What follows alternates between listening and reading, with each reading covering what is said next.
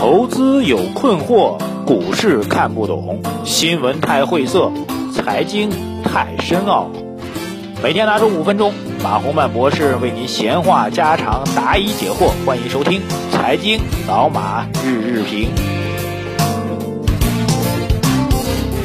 好，各位老马日评的听众朋友们，大家早上好啊！这个我刚刚跑了跑步啊，跑了几公里的步啊，但有点跑岔气儿。哎呀，不知道是什么情况啊？也许是跑得猛了，还是没有热身好啊？大家跑步一定要注意啊！这个身体很重要啊！股市虽然重要，经济虽然重要，身体也很重要。呃，今天的消息面上，说句实在话，和这个股市直接相关的消息不多啊。这个海外市场呢，也是比较平淡吧。那么大的消息，如果各位还关心这个国际啊、国内的重大新闻啊，这个显著性比较强的新闻，那就是习近平主席到访英国啊，这个在白金汉宫接受了呃英国女王安排的国宴哈，这国宴的规格是相当之高哈。英国这个是对皇家礼仪最为讲究的啊，整个欧洲啊，因为欧洲的这个以前的一些皇室基本上都被干掉了。然后在一个非常强大的国家还能够延续这么王室的传统的，那么英国是比较典型，关键有影响力啊。所以英国王室这个晚宴，大家有空可以去新闻上看一看啊。呃，餐具的摆放都有极为严格的王室的规定啊。为了准备相关的这一次重大的晚宴，那据说相关人员要准备十天左右啊。所以经常有人说你们。你们这个搞一次啊，在中国国内搞一次大会啊，这个劳民伤财啊。其实有的时候啊，对于国际之间的交往来说，它有的时候这个该哈，当然不能说该劳民伤财了，该付出一定的成本、一定的这个时间啊、人员啊，我觉得也属于正常。呃，这个比较好的一个消息就是习主席和英国之间啊，按照我们目前的判断看法来讲，英国现在其实更多的是在主动的，说句实在话，是在主动的贴中国。OK。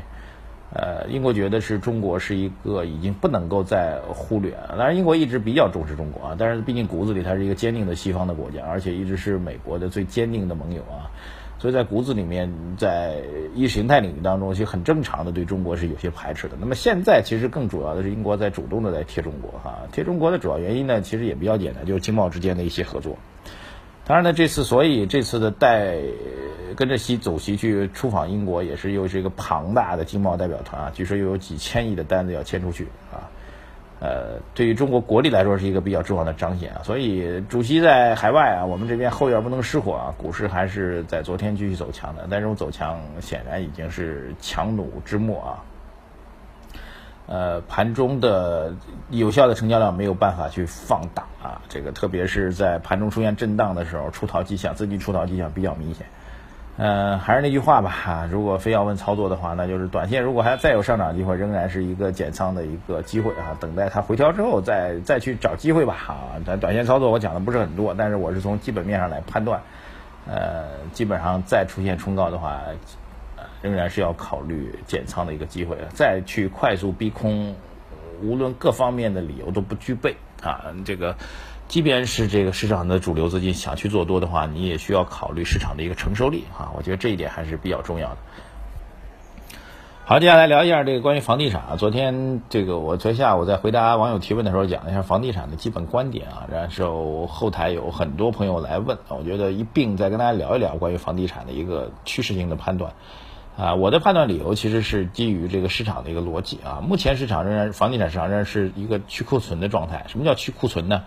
就是以前拿的地盖的房子啊，或者已经在销售的这些房子还没有卖掉的啊，这个将来是成为潜在供给的啊，或者正在成为供给还没有被人收掉的这些房子，呃，他们量还是比较大的啊。所谓去库存的，就是销售开始慢慢的回暖了啊。全国的房地产市场销售都在慢慢的回暖啊，但是比较典型的就是投资没有跟上。投资没有跟上，就意味着房地产开发商没有去快速的继续去增加供给啊，所以叫做去库存嘛，库存啊，而不是啊已经生产出来的产品没卖掉的产品啊，没有增量去投资啊，所以这对于宏观经济来说是一个负面的影响啊。我们昨天聊过这点，然后对于后来趋势的判断呢，这个相对有一些谈两点吧。第一个，关于趋势判断，有人有不同的看法啊，觉得这个呃房地产的这个冬天已经来临，我觉得个人觉得不是冬天的来临啊。中国人的这个人口的这个诉求啊，特别对于核心城市还有大城市、一线城市和二线的核心城市，我把房地产市场分为四个城市啊，大概四个四个层次啊。第一个层次就是一线城市啊，北京、上海、广州、深圳啊。其实说句实在话，广州可以剔出去啊，广州其实真的是一线城市当中，呃，最不靠谱的啊。我指的是房地产方面最不靠谱啊。北京、上海、深圳是应该是真正的一线城市啊，然后。呃，二线城市当中的核心城市啊，就比如说这个其他的一个直辖市，然后二线城市就是省会城市啊，这些城市当中的呃人口流入比较明显的一些城市啊，这种城市啊是值得关注的。然后二线城市当中的这个非核心城市啊，这种城市是呃总体上来讲是出现了一个平衡的状况。然后再往下走，三线和四线城市啊，这些城市的这个人口基本上没有。绝大多数是没有直接的净流入的啊，所以这些城市的风险会比较大一点。分为这四个层面来讲啊，这四个层面呢，相互之间呢既有区分又有关联啊。这种区分呢，首先是第一个区分呢，就是呃四个城市之间的房价的预期显然是由高到低的啊，这点大家都能够理解。第二点就是他们之间房价是有关联的啊。一般来说，一线城市是龙头啊，如果一线城市房价能够走起来的话，那么会带动二线强、二线弱、三线、四线这样往下来走。呃，当然，目前来讲，一线城市的房价，深圳是走的比较强的啊。其他的两个吧，北京和上海呢，相对也是在走强，但是也没有那么强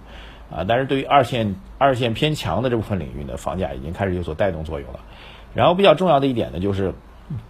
去库存达到一定阶段之后啊，大家想想想看，这个虽然我们经常会说房地产开发商赚了很多钱，但房地产开发商有时候也是比较，毕竟是商人嘛。你不可能，我手里面的库存已经卖掉了，然后我不去做下一轮的这个销售和投资，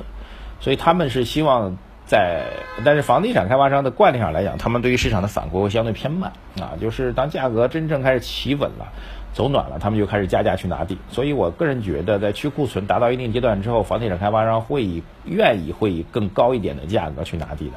而且目前来讲，全国的房地产市场啊，不管是一线、二线、三线啊、四线。啊，出现崩盘式的房价下跌的城市还是没有的啊，所以整个市场全国对房地产市场总体的预期，至少在目前来讲还是上涨，所以它会使得房地产开发商呢，在未来一个时间段，我个人估计在未来的半年之内，就会出现进一步的因看涨市场而去以